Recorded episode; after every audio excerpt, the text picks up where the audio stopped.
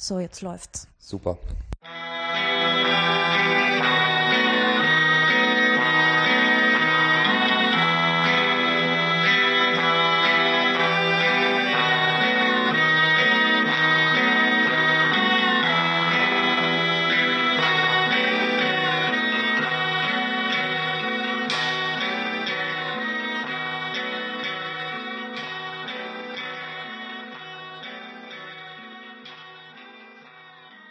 Ja, ich sitze hier mit Matthias Göritz und Matthias Göritz schreibt irgendwie Prosa und Gedichte und übersetzt und lehrt und äh, du machst irgendwie wahnsinnig viele Dinge.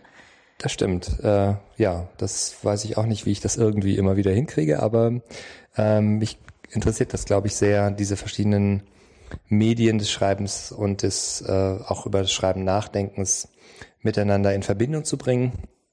Im Moment probiere ich mich auch mal in was ganz Fremdem oder etwas, was ich eben nur für einen Roman recherchiert hatte, für Träumer und Sünder. Ähm, Im Moment schreibe ich auch so ein paar Treatments und äh, Drehbuchentwürfe für Filme. Mal gucken, ob das Spaß macht, mal gucken, ob das klappt und äh, mal schauen, ob das für mich literarisch auch interessant ist oder erzählerisch interessant ist. Ich glaube, dass ich irgendwie äh, wirklich rauszufinden versuche, was man mit Sprache alles machen kann, was für eine Art von Erzählform man finden könnte für bestimmte Geschichten, die man erzählen möchte, auch in unterschiedlichen Medien, auch in manchmal Kollaborationen. Ich hatte jetzt im letzten Jahr so ein Hörspiel mit einem Musiker vom Ensemble Modern, mit Uwe Dirksen, Irres Licht hieß das und das hat mir auch richtig Spaß gemacht.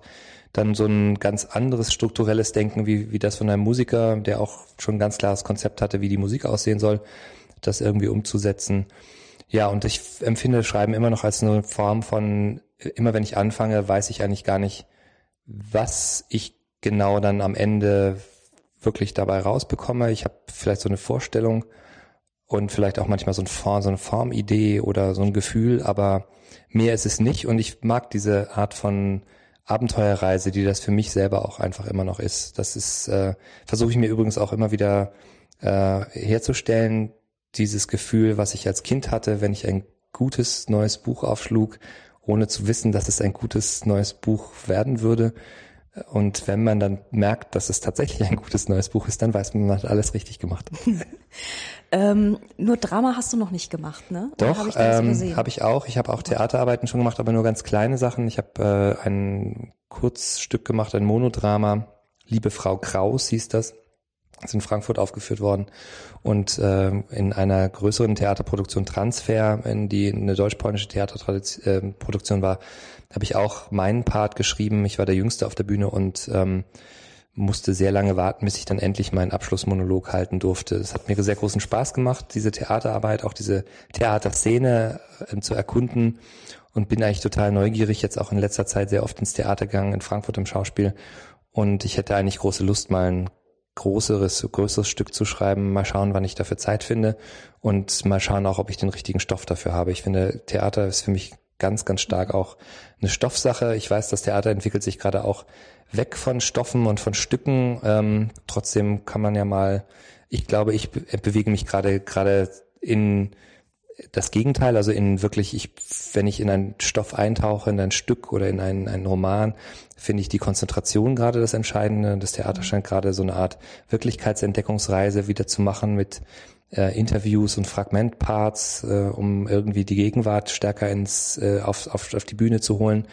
Und ich glaube, ich bin gerade genau auf dem anderen Trip. Aber das ist, mhm. glaube ich, immer so, dass sich da was Phasen verschiebt. Äh, wahrscheinlich ist dann in zwei, drei Jahren, wenn meine Sachen fertig sind, auch wieder alles ganz anders. Was wäre denn der andere Trip? Eher was Fantastisches, Eskapistisches? Äh? Nee, in dem Fall jetzt äh, sogar eher ein, ein äh, his ja, also ein historisch-fantastisches Thema, weil mhm. ich habe eine Geschichte, über die will ich jetzt aber gerade noch nicht sprechen, die für mich so ein bisschen wie so eine Metapher funktioniert für unseren technoiden Utopismus, den wir eigentlich verloren haben, so im 20. Jahrhundert, mhm. und der mich aber total interessiert und fasziniert und den ich gerne wieder mal aufsuchen würde. Und dann glaube ich, dass das Theater eigentlich genau die richtige Form liefern könnte, um den Spaß, die Hoffnung und das Großartige dieser Utopien wieder hervorzuzaubern und trotzdem nicht unehrlich zu sein, was die Risiken und Nebenwirkungen angeht. Aber man hat ja gerade wieder so ein bisschen Utopien und äh, Science Fiction und sowas. Also ich habe gerade heute auf Facebook gesehen, wie äh, Volker mhm. Weidermann von der NZZ interviewt wurde. Ich weiß nicht, ob du schon gesehen hast, mhm.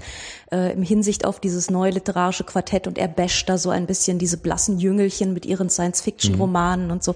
Also äh, anscheinend es wird sehr viel produziert, aber es scheinbar irgendwie nicht so richtig Trend. Das kann ich ja. nicht beurteilen, ob das Trend ist oder nicht. Also ähm, so wie ich bin grundsätzlich weder Ablehner noch Verfechter von, von Genres. Ähm, Science Fiction ist für mich tatsächlich dann die, also gute Science Fiction stellt die Frage, äh, wie die Gegenwart sich eigentlich selbst widerspiegelt in dieser fremden Zukunft. Und sie, sie ist dann in der Lage, auch Paranoien oder Paranoia von heute auf so eine ganz tolle Art und Weise wiederzuspiegeln und trotzdem mich mitzunehmen. Also einer meiner Lieblingsfilme ist Blade Runner von Ridley mhm. Scott, der wirklich äh, fantastisch ist, weil er diese Frage nach der Emotion, nach der Identität stellt und nach der Künstlichkeit. Und den finde ich eigentlich immer noch einen der besten Filme überhaupt. Und äh, ich würde mich da nicht weigern, wenn ich plötzlich das Gefühl hätte, äh, ich habe einen Roman oder ein, eine Erzählung, die muss in der Zukunft spielen, dann würde ich dem einfach nachgehen. Ich finde da die Abgrenzung immer sehr künstlich.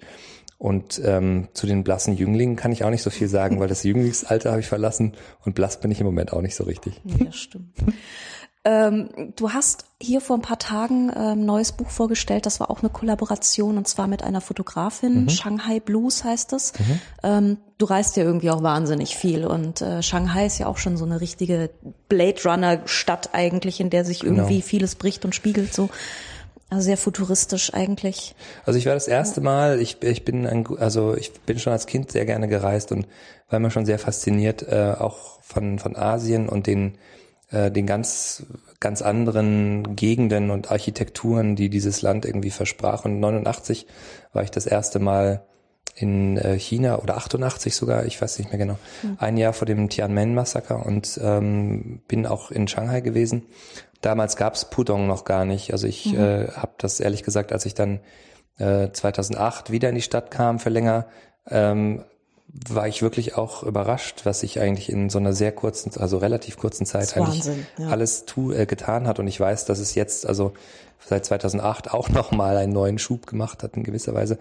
Äh, und ich war natürlich auch fasziniert von diesen ähm, Widerständen, die dann alte Viertel wie die französische Konzession mit diesen ganz schönen Art Deco-Gebäuden und den kleinen Hutong-artigen Vierteln mit den äh, ummauerten Höfen und Innenhöfen, wie sich das einfach in diesem Verhältnis zu diesem Gigantismus auf der anderen Seite des Flusses ausmacht und dem ganzen Fake-Leben, was sich da auch in der äh, äh, Pseudomode-Industrie dann verzieht, wenn man da dann durchgeht und die ganzen ja. äh, Edelmarken aus Europa als äh, sehr, sehr gute Nachbauten äh, einfach erwerben kann.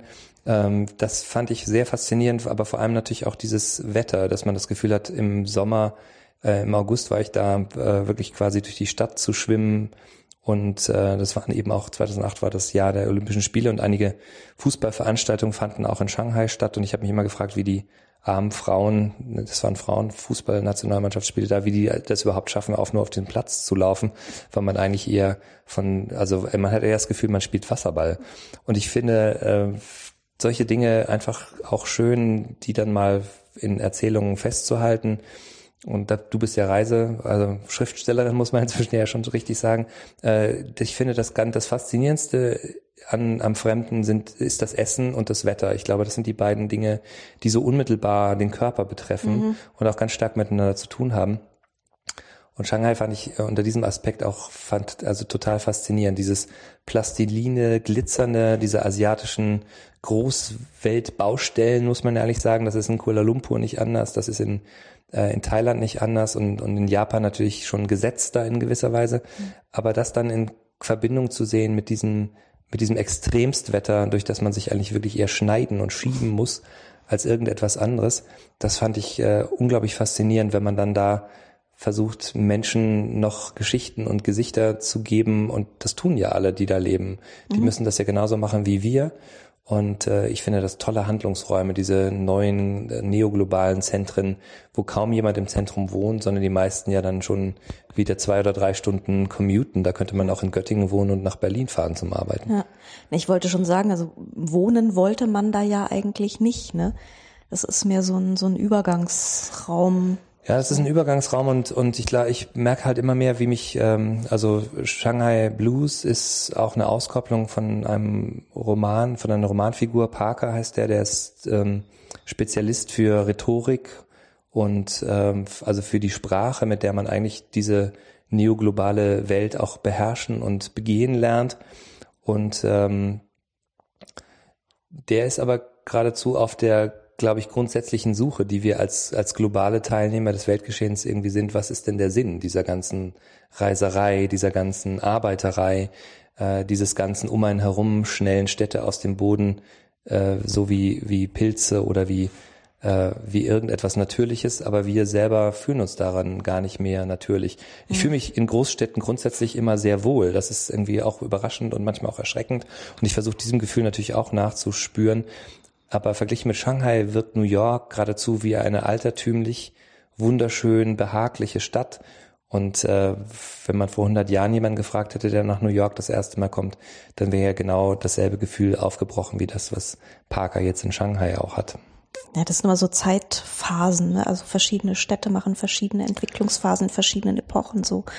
Und das sind jetzt diese asiatischen Städte, das, das sind halt die, die, die der Jetztzeit. Ne? Genau, das sind die, und das sind auch die, die Zentren, in denen tatsächlich, äh, das merkt man auch richtig, äh, nicht nur sozusagen das, das Brain-Kapital des 21. Jahrhunderts gemacht wird und die Geldgeschäfte, sondern eben ganz komischerweise ist es auch so eine merkwürdige Gleichzeitigkeit, wenn man dann zwei oder drei mh, Ecken nimmt, dann hat man auch noch komische Handwerksbetriebe mit Bambus, ähm, Dingen etc. Und die, die, also die Gleichzeitigkeit des Ungleichzeitigen ist, mhm. glaube ich, nie so stark erfahrbar gewesen wie in diesen Metropolen. Ich bin auch sehr gespannt, wie das wird, wenn ich die ersten Mal äh, in wirklich große südamerikanische Metropolen fahre. Das ist das einzige, die ich nicht wirklich kenne, also Mexico City mhm. oder so etwas und äh, was das dann für ein für einen Eindruck auch hinterlässt und ähm, mich interessiert schon auch, was Leute, die Macht haben, also die in gewisser Weise die Leute sind, die von diesen Globalisierungstendenzen profitieren.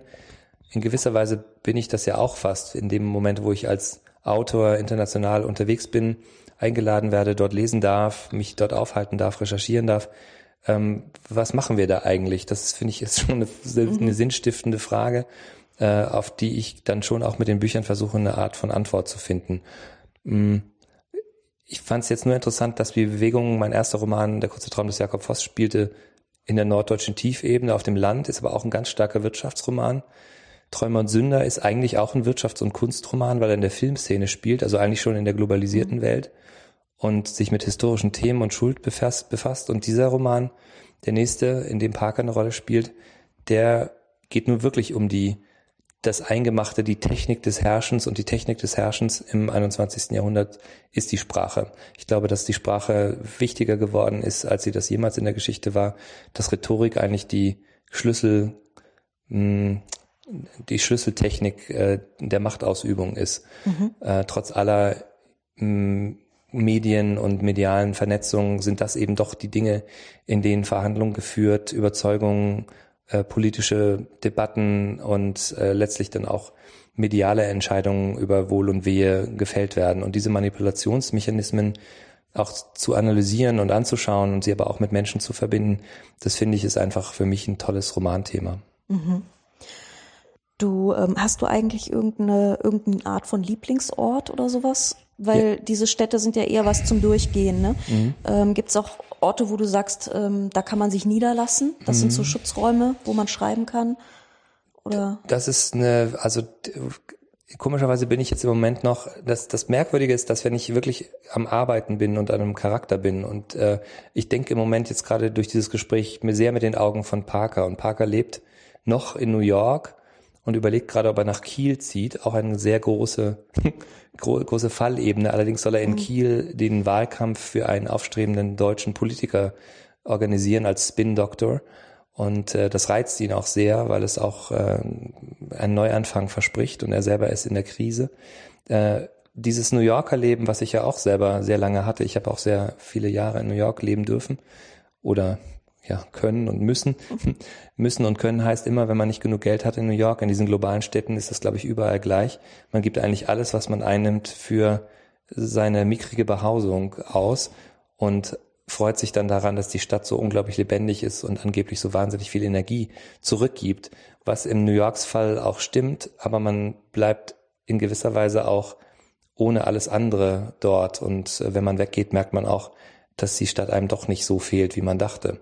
Äh, ob Parker das so gehen wird, weiß ich nicht. Mir ist das zumindest ein bisschen so gegangen und trotzdem würde ich sagen, im Moment einer meiner Lieblingsorte ist tatsächlich auch in New York. Und das ist ein kleiner Garten hinter St. Luke's, das ist eine kleine Kirche. Und komischerweise dachte ich immer, wenn ich kinderlos sterben sollte, was durchaus passieren könnte, dann würde ich all mein Geld, hoffentlich ist es dann ganz viel, diesem kleinen Garten in St. Luke's in der Mitte von New York vermachen. Und die würden irgendwas Sinnvolles damit machen, schlicht und ergreifend diese mini wunderbare kleine Oasengrünfläche, von der eigentlich fast keiner so richtig weiß in der Stadt, einfach erhalten. Und New York hat ja gerade diese Schritte auch gemacht, also Grundstücke, die einfach brach lagen, sogar in Manhattan, die wahnsinnig teuer eigentlich sind, sie eben dann nicht äh, zuzubauen und noch weiter städtlich zu verdichten, sondern eben dann auch wilde Gärten, die dann einfach die Nachbarschaften anlegen. Und komischerweise sind das diese wilden Anlagen, wo sich plötzlich Leute zusammentun und was Schönes machen und auch feiern, dass sie in dieser Stadt leben und feiern, dass sie jetzt so ein bisschen Stückchen von Grün oder von Ausruhplattform und eine kleine Bank steht vor merkwürdigem Schilfgras und ein paar Orchideen und ein paar äh, mickrigen Bäumchen, die wahrscheinlich in 100 Jahren noch nicht richtig groß geworden sind, aber die das so feiern, dass man dann das Gefühl hat, hier kümmern sich Leute, hier kümmern sich Leute umeinander und auch um so einen urbanen Lebensraum. Die bewundere ich schon sehr und da fühle ich mich auch immer sofort wohl und zu Hause. Der von mir sehr verehrte New York-Dichter Frank O'Hara hat mal gesagt, äh, er würde immer nervös werden, wenn er nicht in den nächsten zwei oder drei Blocks einen Plattenladen und ein gutes Café um sich hätte. Und ich habe gedacht, dass ich auch eigentlich so ticke, bis ich dann äh, eine längere Zeit im Wendland war. Und vielleicht ist das Wendland einer der ganz wenigen deutschen Orte, der nicht urban ist, an dem ich mich auch sehr wohl gefühlt habe. Allerdings hatte ich nach einem Jahr auch das Gefühl, jetzt muss ich eigentlich doch wieder mehr in eine Bewegung, in einen Rhythmus, der, der meinem Körper vielleicht auch angemessener ist, als eben der Landrhythmus. Ich, äh, mir graust wahrscheinlich vor zu viel Idylle. Hast du eine besondere Affinität zu Amerika? Ich meine schon. Ne? Ja, ich liebe Amerika sehr, ähm, weil, weil weil es eine Sprache ist, die ich äh, sehr mag und eine Dichtungstradition ist, die ich sehr mag. Eine, mein Lieblingsbuch ist Moby Dick von, von Herman Melville und ähm, ich mag dieses gigantoman, kraftaktige, aktige, was das Land immer wieder hat und mhm. was auch die Literatur dieses Landes hat, alles zu riskieren, und das Scheitern auch noch zu zelebrieren als äh, sozusagen moderne Tragödie, äh, das liegt mir irgendwie sehr. Und ähm, ich finde, wenn es gelingt, gelingen amerikanischen Autoren eben große Romane oder auch große Gedichte. Und äh, das finde ich ist auch wirklich ganz konkret für mich im Land immer wieder zu erleben, dass, äh, dass ich Möglichkeiten bekomme, etwas aufzubauen oder etwas zu machen oder etwas zu riskieren, was mir sehr viel schwieriger fallen würde, das in Europa durchzusetzen. Mhm. Ich finde, auch gerade Deutschland immer sehr schwierig und sehr skeptisch, was nicht schlecht ist im politischen Sinne, aber manchmal sehr tödlich für mich als Künstler oder als Schriftsteller, der eben viel machen möchte und seine Fähigkeiten ausüben möchte, ohne die ganze Zeit überbeurteilt, gefragt und ähm, mit Arschleckpositionen äh, sozusagen gefordert zu werden, die einfach hier notwendig sind, um im Betrieb Erfolg zu haben oder in, in Karrierezusammenhängen. Und ähm, ich habe sehr oft das Gefühl, Amerika ist ja kein Paradiesland, aber dass die Einstellung grundsätzlich ist, ja, dann zeig mal, Junge, dann mach mal und wir lassen dich jetzt mal machen. Und wenn sie das Gefühl haben, das ist ja was, dann kann man sozusagen auch seine eigene Position mhm. besser verhandeln.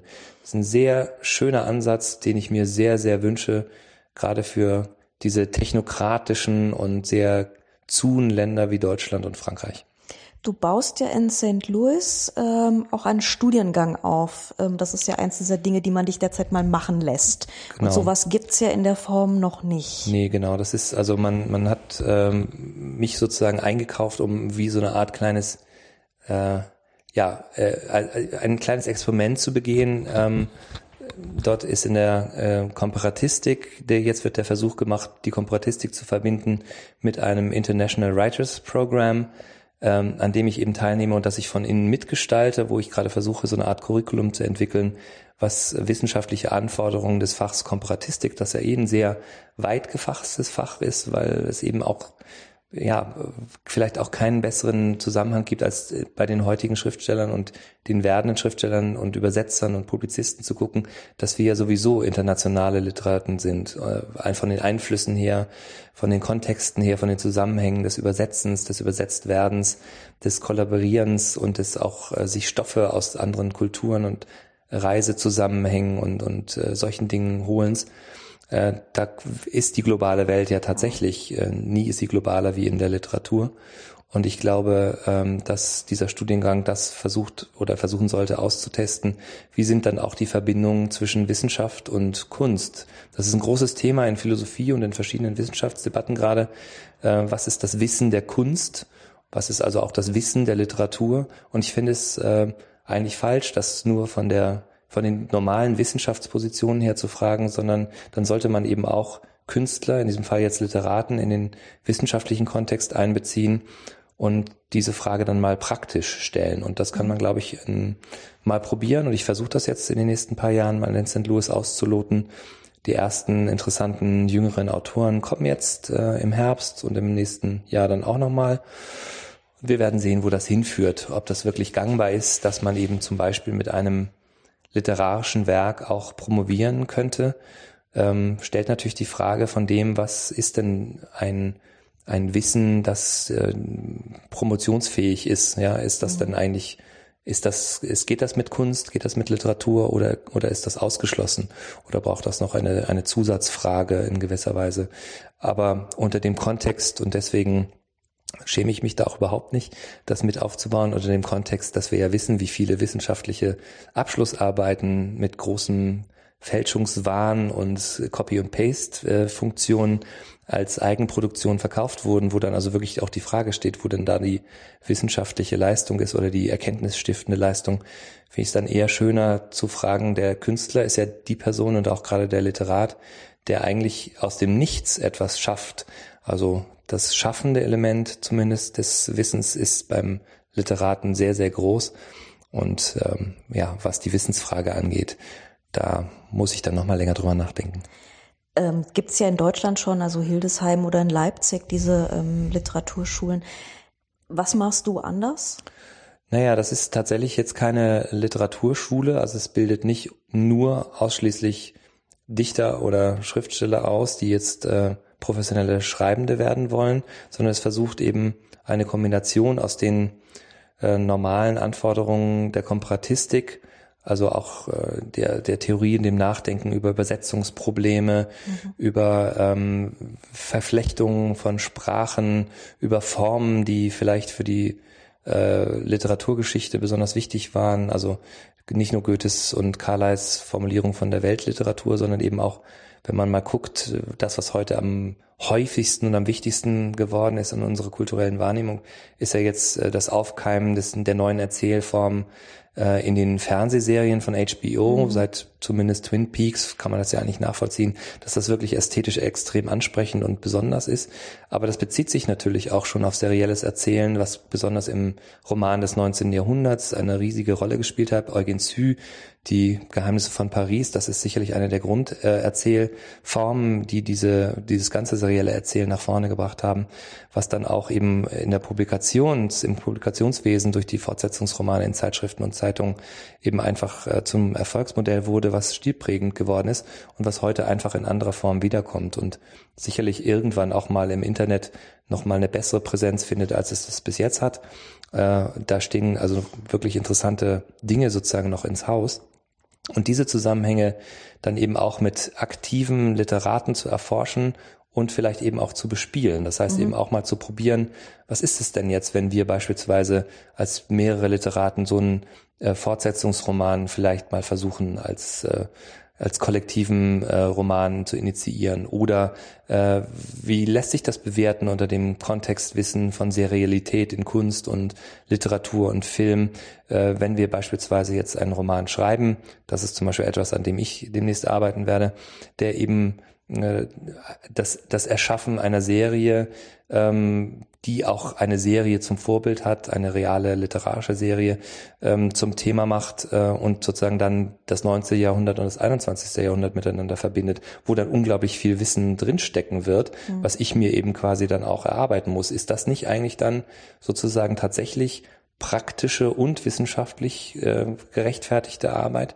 Ich finde, dass das eigentlich tolle Themen sind, wo man Grenzen neu verlegen könnte, neu abstecken könnte, aber sich natürlich auch wunderschön streiten kann über die Unterschiede zwischen hm, Wissenschaftstheorie, Philosophie und eben oder Literaturwissenschaft und eben Praxis, Praxis Übersetzung und, äh, und äh, meinetwegen jetzt auch Literatur oder eben auch Drehbuchautoren.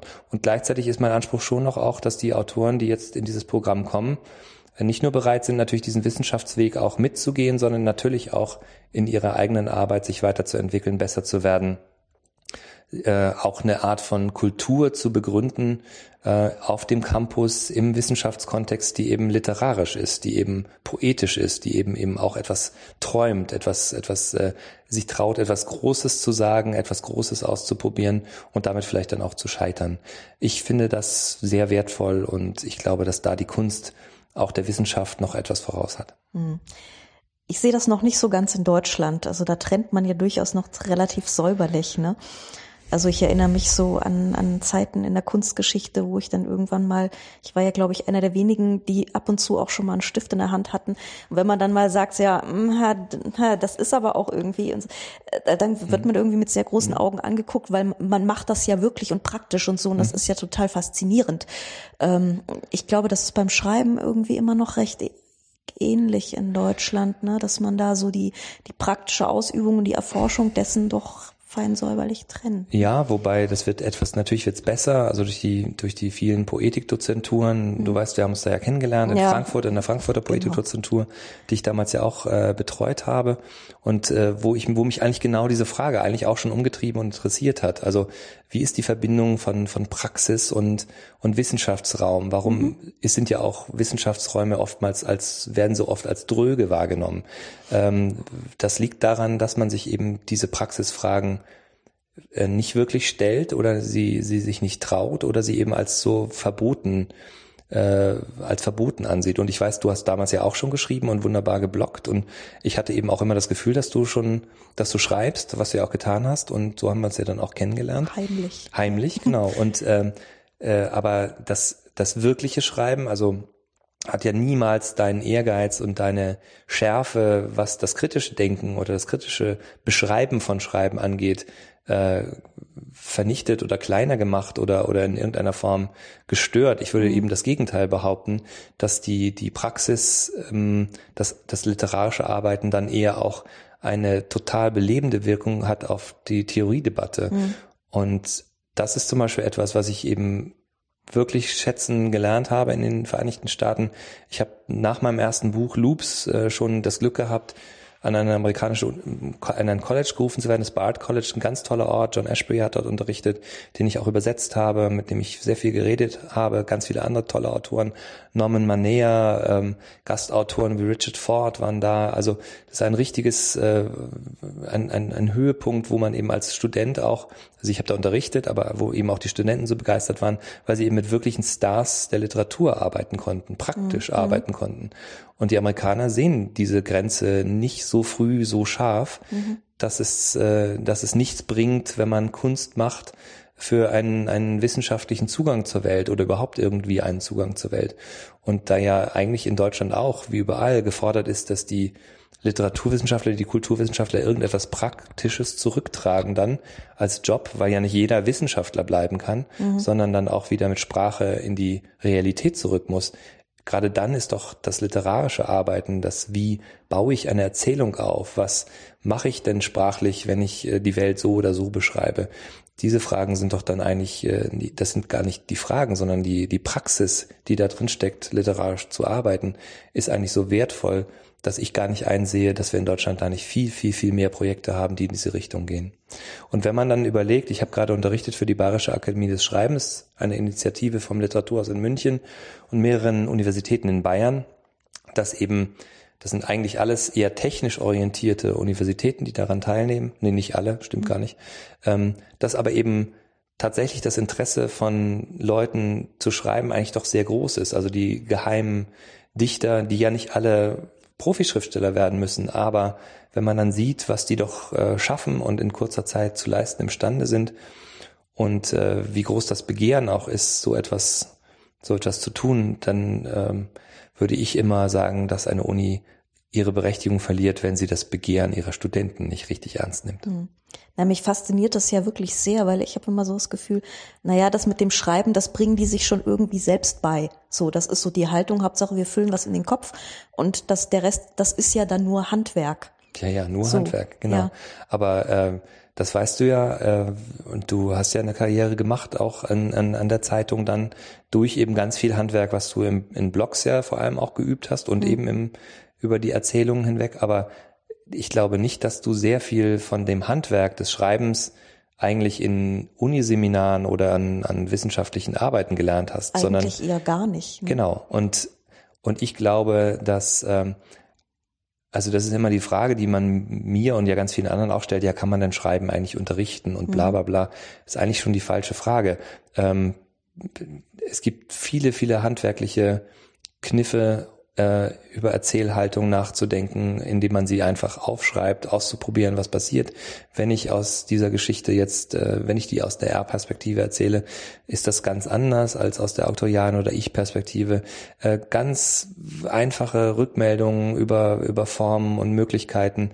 Also all das, was, was sozusagen wirklich Grundhandwerkszeug ist und was eigentlich Literaturwissenschaftler aus meiner Sicht theoretisch wissen müssten, was sie theoretisch auch wissen, aber was ganz anders ist, wenn du sie mal einen Text schreiben lässt. Mhm. Da ist kaum jemand in der Lage, selber einen Text auch nur zu verwandeln, selbst wenn man ihn einem Vorgegebenen äh, gibt und ihm diese Aufgabe stellt. Erzähle jetzt mal diese Geschichte aus der Perspektive ähm, des Wandbilds. Erzähl mal die Metamorphosen aus der Perspektive der Frau im Pelz, die äh, die unser unser Aufwachender ins Ungeziefer verwandelte in seinem in seinem Jugend, quasi Jugendzimmer bei der Familie als sein großes pornografisches äh, Monument an der Wand hat oder sowas. Was passiert denn eigentlich? Was für Fragen muss man sich denn eigentlich stellen? Kann die dann reden? Was nimmt die wahr? Äh, und wie nimmt die den Käfer wahr? Etc. etc. Das sind interessante kleine Dinge, die absolut literarisch sind, weil sie, weil sie sich ja auch noch in den Kopf der Figur eines, eines literarischen Werks begeben und die handwerklich aber sehr, sehr große Anforderungen stellen. Und das sind aber genau die Sachen, mit denen dann Studenten, die, die schreiben wollen, sich total gerne auseinandersetzen. Und mhm. ich glaube, dass das sie tiefer in eine Kafka-Erzählung hineinführt, als ähm, das dauernde äh, Wiederholen von viel zu viel Sekundärliteratur. Indiskrete Frage, bist du eigentlich Autodidakt oder wo hast du das alles so drauf geschafft? Ja, also ich habe äh, damals gab es das ja auch noch nicht, als ich angefangen habe zu schreiben. Also ich habe tatsächlich schon während meiner Schulzeit geschrieben. Ich habe sehr früh angefangen, Geschichten zu erzählen. Und ich bin mit Geschichten aufgewachsen. Ich habe das Glück gehabt, dass äh, mein Vater irgendwie ein, ein, eine große Bibliothek aufgebaut hat und äh, selber so ein kleiner Verrückter war.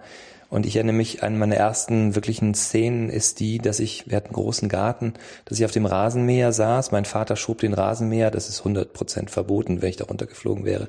Aber scheißegal, ich, ist trotzdem eine schöne Erinnerung. Das Gras flog mir um die Ohren und an, klebte an meinen Schenkeln in der kurzen Hose und er rezitierte die Odyssee in der Vossschen Übersetzung und äh, fing dann an, mir die Geschichten zu erzählen von Polyphem und äh, alles im wunderbaren Hexametern äh, vorexerziert. Und ich fand das ganz toll, Rasen zu mähen und die griechischen Helden vor Troja dann in der Ilias irgendwie hingemetzelt zu sehen und diese Verbindung zwischen Rasenmähen und äh, griechischsprachischem Gemetzel in deutscher Sprache von meinem Vater vorgetragen, das hat irgendwie was unglaublich Spannendes gehabt. Und ich glaube, das hat mich sehr früh auf so einen Trichter gebracht, dass man ja, äh, wenn man auch Literatur in diese anderen Kontexte überführt, wenn man eben Gedichte irgendwo spricht, wo sie vielleicht gar nicht hingehören, ja.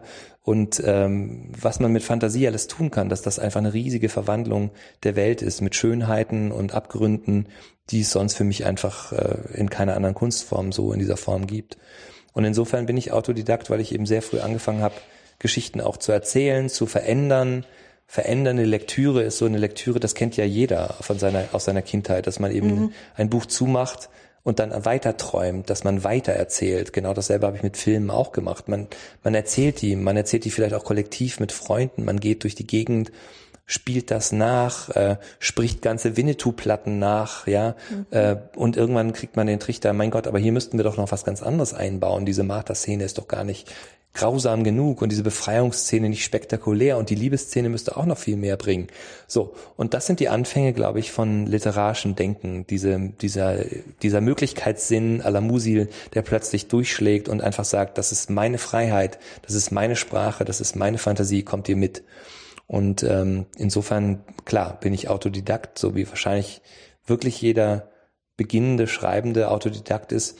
Ich glaube aber schon, dass ich mir gewünscht hätte, wenn es in der Uni sozusagen von vornherein auch tatsächliche Schreibkurse gegeben hätte von Profis, wo man sich hätte ähm, tatsächlich, wo man was hätte zeigen können, wo man Kritik bekommen hätte und wo man ähm, vielleicht auch wirklich gelernt hätte, wie man Erzählungen anlegt, wie man ein Sonett schreibt, ähm, wie man mit diesen Formen umgeht. Das sind ja leichte Sachen, dass man sich die selber dann anliest und ausprobiert.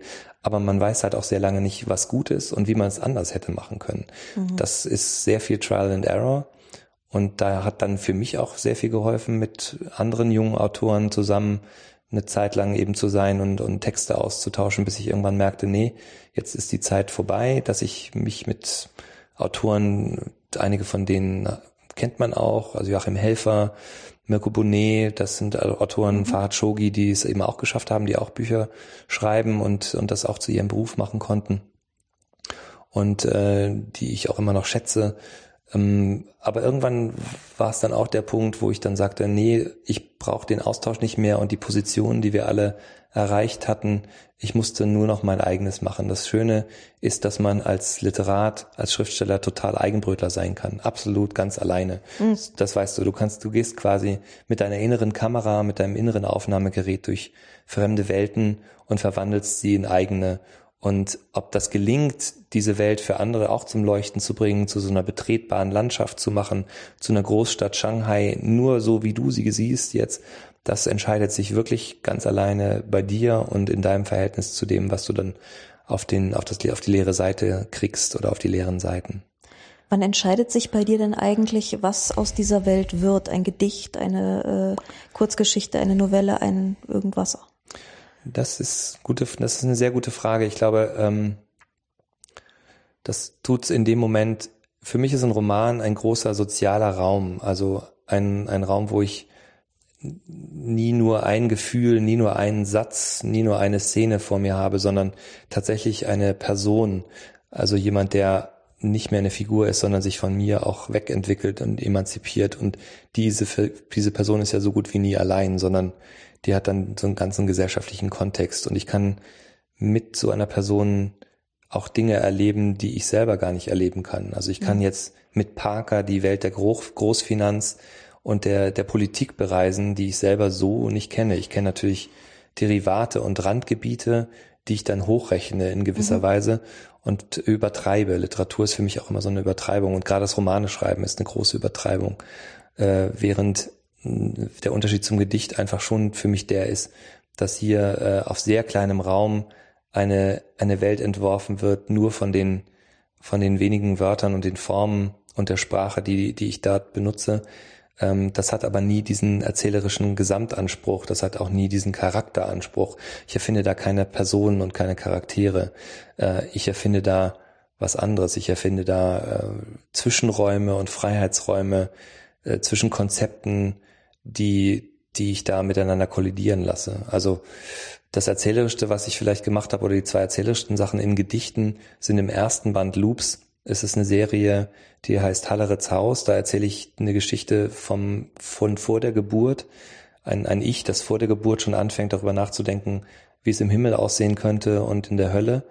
Äh, und dann geht die Geschichte eben immer weiter, bis sie eigentlich so als 18-Jähriger wahrscheinlich am Ende äh, das Vaterhaus nochmal anguckt, den Vater anschaut und dann mit dem Auto wegfährt. Und äh, das ist eigentlich fast so ein kleiner Roman in Versen. Und in gewisser Weise ist das so ein bisschen der Gegenpol zu meinem ersten Roman, Jakob Voss.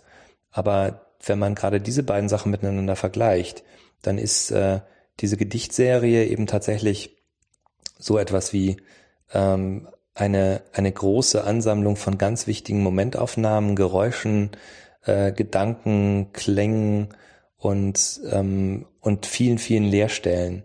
Und Jakob Voss ist ein Roman, der an einem Tag spielt, eine klare Tragödienstruktur hat und trotzdem unglaublich viel Welt erzählt einfach. Und dieses Welterzählen, hm, das gelingt mir, glaube ich, in diesem Roman anders, als das in Gedichten passiert. Mhm.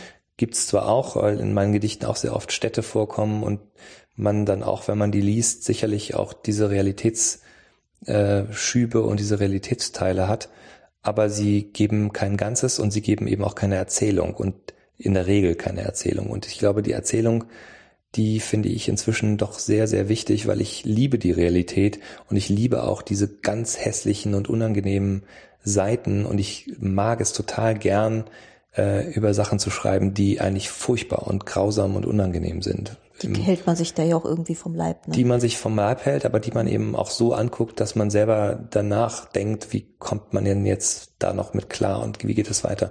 Und ich finde das gut, das in diesem Proberaum der Literatur machen zu können. Ich glaube, das ist die, mhm.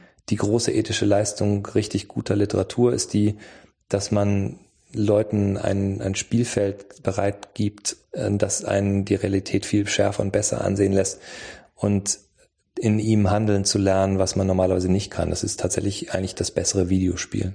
Mhm. Wie verhält sich denn dazu eigentlich deine Übersetzertätigkeit? Das machst du ja auch noch und zwar aus lauter wilden Sprachen, auch Slowenisch, Koreanisch. Genau. Ähm, und Englisch natürlich, äh, ja. die nicht so wilde Sprache. Ähm, ja, ich komme da auch eher dazu aus reiner Leidenschaft und Begeisterung. Ich glaube, ich bin sowieso ein sehr wilder, leidenschaftlicher Mensch, was meine ähm, was meine Affinitäten zu bestimmten Autoren oder Sprachen angeht. Also das fing sicherlich an 1994 bin ich nach Moskau gegangen, weil ich unbedingt Russisch lernen wollte, weil mir Michael Lermontov, ein russischer schwarzer Romantiker, Geroi Nashava Vremini, ein Held aus unserer Zeit, ein großartiger Roman und eben vor allem seine Gedichte so unglaublich äh, gut vorkam und ich nur ganz wenige Übersetzungen damals fand, ein paar von Rilke, äh, die ich gut fand und äh, mir da aber so ein Anziehungspol plötzlich aufschien und ich dachte, ich muss diese Sprache lernen, um Lermontov zu übersetzen und ihn auf jeden Fall im Original lesen zu können. Mhm. Und ähm, das ist komischerweise so eine Triebkraft geblieben. Also diese Begeisterung für ein paar Dinge, wo ich etwas vermute, was mich unglaublich, was vielleicht meine Welt grundsätzlich verändern würde, meine Sprache und meine, meine Sicht der Dinge. Und daran habe ich mich eigentlich auch gehalten. Also ähm, auch diese verrückten Co-Übersetzungen aus dem koreanischen Isang, einer der großen Begründer der koreanischen Moderne, ist eben ein völlig wilder Autor, sowas wie der Rambo von Korea, der äh, völlig zwischen verkopft und leidenschaftlich fleischige äh, Sprachspiele gemacht hat äh, in Japanisch und Koreanisch und den ich natürlich nicht, ich kann nicht gut Koreanisch. Ich habe mhm. versucht zu lernen, was ich konnte in der kurzen Zeit.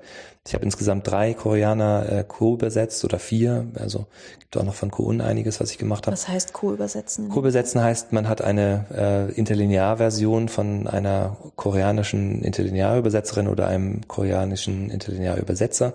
Ich hatte bei Isang, der ist natürlich schon lange tot, aber bei einem Dichter, Kim Kwon-Kyu, auch das Glück, dass er und seine Frau, die Interlinearübersetzerin, auch länger in Deutschland waren, dass wir auch noch zusammen arbeiten konnten.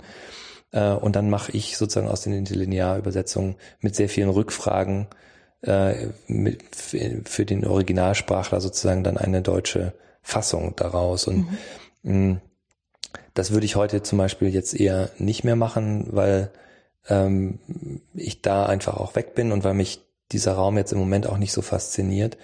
Ähm, der Raum Slowenien hat mich interessiert, weil dort zwei, drei Dichter waren, die mich einfach wahnsinnig interessiert haben. Äh, Ale Steger ist der Autor, den ich eben immer wieder äh, übersetze, ein Autor meiner Generation, etwas jünger, der wirklich sicherlich die interessantesten Gedichte schreibt, die, die, die überhaupt ein, ein Dichter seiner Generation schreibt im Moment. Ähm, Buch der Dinge, Buch der Körper, das waren zwei Bücher, die ich fantastisch finde. Mhm.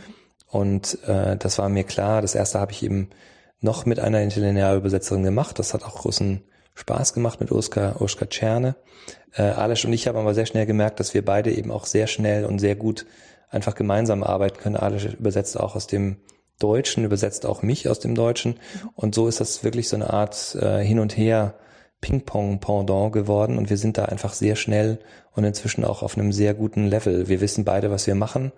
Und wir können uns dann auch dementsprechend schnell zuarbeiten und korrigieren. Und das macht einfach großen Spaß. Und andere Autoren, die ich eben interessant finde, wie John Ashbery oder ähm, jetzt habe ich ein Buch gemacht, was ich ganz toll finde, Max Porter, ein, ein junger englischer Dichter, ein Roman, aber eigentlich ist das kein Roman, sondern eine völlig wilde Fahrt in die Abgründe der menschlichen Trauer. Trauer ist das Ding mit Federn, heißt das Buch, und handelt von einem Ted Hughes-Experten, dessen Frau gestorben ist und dessen beiden Kinder äh, und er plötzlich Besuch bekommen von Ted Hughes bekanntester äh, literarischer Schöpfung, der Krähe, mhm. aus einem Langgedicht The Crow von Ted Hughes und äh, diese Krähe wirbelt alles durcheinander und zwar ist sprachlich so dermaßen artifiziell und so bösartig und so witzig wie kaum ein Buch äh, der letzten Jahre. Dem wünsche ich wirklich alles Gute und nicht, weil ich das übersetzt habe und damit übersetzt habe. Wir haben uns das geteilt, Uda Stretling und ich, ähm, einfach aus Zeitgründen sondern einfach, weil das ist großartig. Das ist endlich mal Prosa, die nicht so leicht konsumierbar und so leicht, ja, ja, da finden wir ein einfaches Weltverhältnis, damit können wir uns identifizieren und bla bla bla, sondern das ist ein Buch, das den Widerstand darbietet, den Sprache und den Literatur auch immer sein, also das sein muss, um für mich interessant zu sein. Und daran mitzuwirken und da zu probieren, auch als Übersetzer eine Sprache zu finden, finde ich faszinierend und es gehört für mich zur direkten literarischen Arbeit. Ich würde wahrscheinlich nie etwas übersetzen, außer nie darf man nie sagen, vielleicht brauche ich irgendwann wahnsinnig viel Geld. Aber übersetzen bringt nicht so viel Geld, erstens. Und zweitens, ich, mich reizt es nicht, sozusagen normale Dinge zu übersetzen, die andere sicherlich viel besser und viel schneller übersetzen können als ich. Ich brauche dann auch so eine extreme Herausforderung.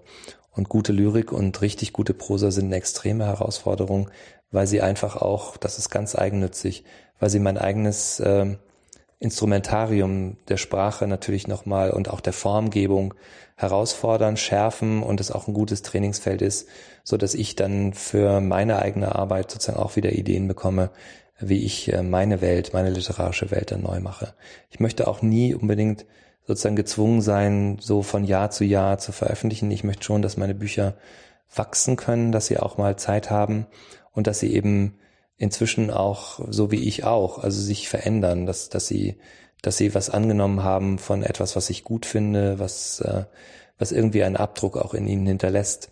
Ich glaube, dass es sehr schwer ist, jetzt zu sagen, ah, das ist ein typischer Görisch, weil er hat er Spüre übersetzt oder sowas, das überhaupt nicht. Mhm. So direkt ist der Einfluss auch nicht zu sehen. Ich glaube, das ist bei dir ja auch so. Lektüre und auch übersetzte Bücher fließen durch einen hindurch, mhm. aber sie hinterlassen vielleicht das ist wie Yoga, äh, die, die, die machen die Gefäße lockerer. Teilst du dir eigentlich, wenn du wirklich Romane schreibst, teilst du dir deine Schreibzeit irgendwie ab und äh, isolierst die von, von der restlichen Arbeit? Schön wär's. Also ich, mhm. äh, ja, also wenn es sehr gut läuft, dann habe ich den, dann fange ich ganz früh morgens an, gleich nach dem Aufstehen mit einem Kaffee und arbeite entweder noch im Bett oder auf dem Sofa und arbeite dann, solange ich kann, kann äh, an neuen Passagen des Buchs und nachmittags überarbeite ich dann in der Regel und zwischendurch muss ich halt in der Regel noch andere Sachen machen. Ähm, wenn ich viel unterwegs bin und ich bin halt leider im Moment immer sehr viel unterwegs, dann ist das manchmal schwieriger. Ich bin nicht so gut im Zug oder im Flugzeug oder, oder in fremden Hotelräumen oder sowas. Da bin ich einfach nicht so clever mit, mit meiner Arbeit. Da wünsche ich mir die Disziplin von Umberto Eco, der angeblich der Name der Rose nur auf dem Flughafen und den Flugzeugen geschrieben hat. Das kann ich leider irgendwie noch nicht. Das kann ich sehr gut verstehen. Da, ja, da lenkt einem zu viel da ab. Da legt einem zu viel ab und da ist einfach zu viel Action drumherum und, mhm. und ähm, also ich habe tatsächlich auch sehr gerne so ruhige, große, leere Räume, in denen ich einfach sitzen kann, äh, nichts höre, nichts sehe, bis ich dann sozusagen meinem eigenen Stift, entweder schreibe ich mit dem Füller oder manchmal eben auch direkt äh, hineingetippt, diesem eigenen Getippe zuhöre. Und was ich toll finde, ich glaube, das findet jeder Schriftsteller, ist, wenn sich halt aus so einer Stunde plötzlich drei Stunden entwickeln und man es gar nicht gemerkt hat, wenn man wirklich so abgetaucht ist in so eine fast meditative, völlig konzentrierte, das muss von außen total bescheuert aussehen, äh, Phase, wo man wirklich äh, nur noch in diesem Text ist, nur noch in dieser Sprache ist, nur noch in diesem Fluss ist.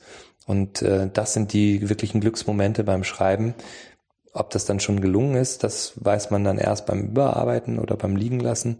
Aber das macht natürlich Riesenspaß beim Romaneschreiben, wenn sich über Wochen, Monate, Jahre hinweg etwas entwickelt. Problematisch ist es immer dann für mich, wenn ich ein oder zwei äh, Wochen kann nicht so viel Zeit habe und dann so ein bisschen raus bin. Mhm. Äh, dann muss ich mich erstmal wieder so richtig reinfuchsen, was dann da jetzt gerade eigentlich Sache ist, weil sich dann auch die Bücher nochmal verändern. Also das merke ich schon auch. Sicherlich wäre jetzt dieser Roman, äh, der im Moment den Arbeitstitel Schwebende Verfahren hat, der also Parker in diesem im, im Zentrum hat, diesen Rhetoriklehrer, der wäre sicherlich anders geworden, wenn ich den wie eigentlich geplant vor vier Jahren schon zu Ende geschrieben hätte. Dann wäre es ein anderes Buch geworden. Aber da ist mir einfach ein anderes Buch Träumer und Sünder dazwischen gekommen. Und vielleicht ist es ja auch gut, das weiß man nie. Im Filmbusiness passiert das ab und zu mal und äh, so wird dann aus einem wahrscheinlich wäre das ein Trash-Movie geworden. Äh, äh, wie heißt dieser? Na, da habe ich neulich gesehen, Fury Road, äh, Mad Max, mhm. Nummer, was auch immer. Das haben die, glaube ich, ewig. Diese ganze Mad Max-Reihe ist eigentlich ziemlich schwachsinnig, nur die Kostüme waren immer gut. Das ist jetzt ausnahmsweise auch mal ein guter Film. Mhm. Und wahrscheinlich wäre das kein guter Film geworden, wenn der vor zehn Jahren produziert worden wäre. Dann wäre es wahrscheinlich nur Schrott gewesen. Widerstand ist immer gut. Mhm. Ähm, eine Frage stelle ich immer zum Schluss, nämlich was lesen? Was war das letzte Gute, was du gelesen hast? Was, was empfiehlst du? Was gibst du mir aus dem Weg? das ist wahrscheinlich eine sehr schwierige Frage. Ich würde, äh, ich würde tatsächlich dir und äh, ganz vielen Leuten im Moment aus dem Weg geben, weil ähm, ich den sehr bewundern und schätzen gelernt habe. Ich habe ähm, eben einen Preis bekommen, den äh, William Gass Award. Und William Gass ist ein Autor, der der klassischen amerikanischen Postmoderne zugeordnet wird, was auch immer das denn jetzt heißt. Also das heißt vor allem natürlich, er ist ein komplizierter Autor. Das heißt aber vor allem auch, er ist ein großartiger Autor. Er ist so wie Thomas Pynchon eigentlich. Mhm. Und ähm, der Roman Der Tunnel ist ein, ein wirklich äh, sehr komplexes und sehr ansprechendes Werk oder gegensprechendes Werk. Aber was ich von William Gass gerade lese und wo ich in helle Begeisterung verfalle, ist komischerweise nicht seine Prosa, seine literarische Prosa, sind, sondern sind seine Essays. Äh, ich habe noch nie so gute, angriffslustige, kluge Essays über Literatur gelesen wie die von William Gass. Das sind, äh, ich weiß nicht, acht, neun Sammelbände, die mhm. er veröffentlicht hat mit, mit die gibt's Essays. Auf Deutsch auch? Die gibt's leider nicht auf Deutsch, oh. aber die müsste es auf Deutsch geben. Einer seiner besten Essays ist On Being Blue. Das wird angeblich trans, also übersetzt. Ähm, ich bin sehr gespannt auf die Übersetzung auch, weil äh, das fängt eben damit an, dass äh, Being Blue im Amerikanischen natürlich traurig, mhm. äh, völlig da niederliegend und auch sleazy und sexy heißen kann. Mhm. Also alle möglichen verschiedenen Sachen.